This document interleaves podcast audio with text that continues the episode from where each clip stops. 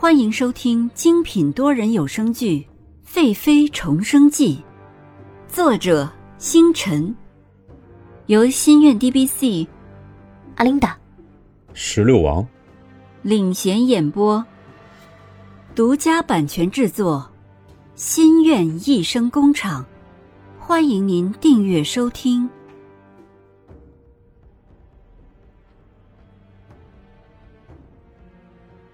百二十集，海棠的荷包。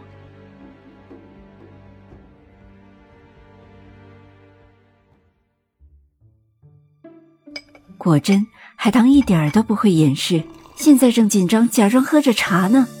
尹宁鹤笑了笑，说道：“ 是啊，我都有了修儿，你是到了嫁人的年龄了。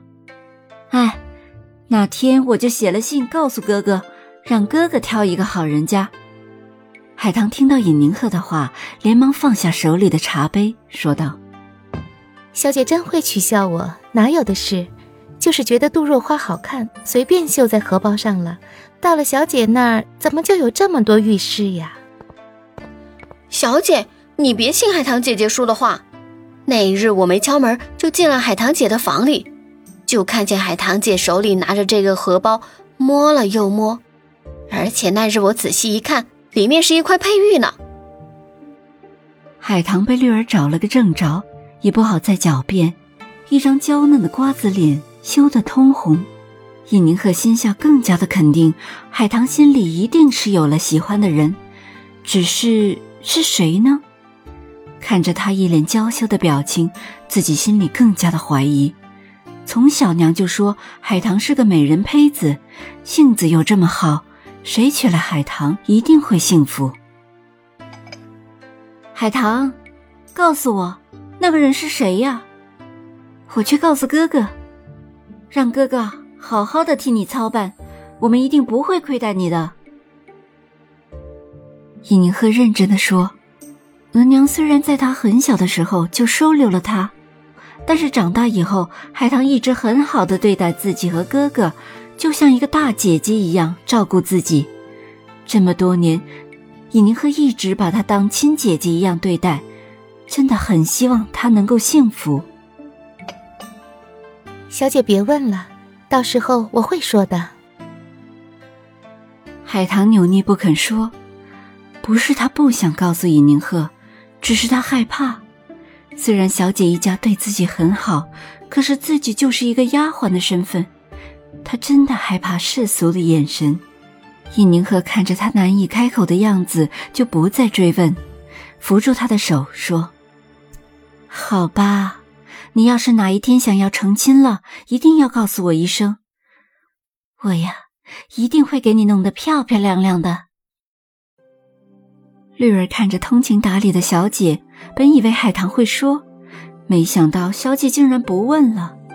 自从看到海棠腰上的荷包，自己就一直好奇，总是想知道那个人是谁。海棠突然间心里十分的想念尹君生了。自从两人定情以后，在一起的时间就很少。他相信君生一定会娶自己的，自己愿意等。海棠失神的站起来，说道。小姐，我累了，我先去休息了。你这是怎么了？脸色这么不好？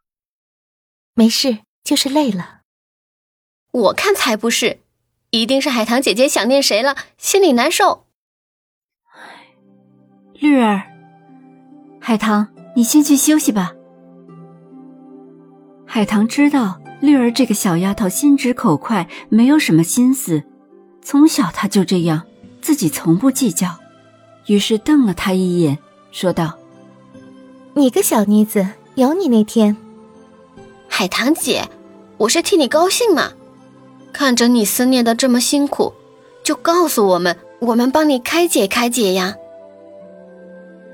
海棠点了一下绿儿的额头，说：“你懂什么？我还用你开解？”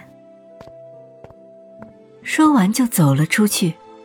绿儿嘟着嘴，用手揉了揉被点的额头，说：“明明是自己不好意思了，还说我。小姐，你就不好奇那个人是谁吗？”尹宁鹤又给自己倒了一盏茶，摇了摇头不答话，自己品着茶。绿儿看着小姐不理睬自己，觉得没有意思，又跑出去找修儿，去哄修儿去了。烛光摇曳，尹宁鹤想家人了。虽说自己知道他们现在很好，但是日日思念他们的心却不能断。一个月，哥哥就会给自己送来一封家书，信里面写的都是很好。家人想自己，想修儿，他多想阿玛和额娘能看看修儿，抱抱修儿，看看他们疼爱的女儿生下的小孙儿。秀气的修儿一定会讨阿玛和额娘的欢心的，因为自己不喜欢冬天。每到下雪的时候，一家人就会在雪地里玩耍，自己会和哥哥还有海棠绿儿在雪地里滚成一片。过后，额娘就会吩咐小厨房准备热热的生姜红糖水为大家驱寒。第二日，阿玛就会带着自己和哥哥在清晨的时候采雪。阿玛说。清晨的雪带着冰冻的霜会更加可口。自己知道阿玛是为了让自己在寒冷的冬日里开心，才会想出那么多的花样带着自己和哥哥玩。每回赏雪品茶，哥哥都会让着自己，让自己又快又准地说出茶的名字和取雪的时间。自己还傻傻地认为哥哥不如自己，总是取笑哥哥。阿玛也附和地说。我的宁儿不仅长得漂亮，而且还冰雪聪明。后来听哥哥谈生意，听哥哥跟那些人谈论茶道，自己才知道哥哥品茶这么厉害。原来是哥哥和阿玛故意让着自己，让自己高兴。想到了这里，尹宁鹤控制不住的流下泪水。秋儿，额娘想自己的阿玛和额娘了。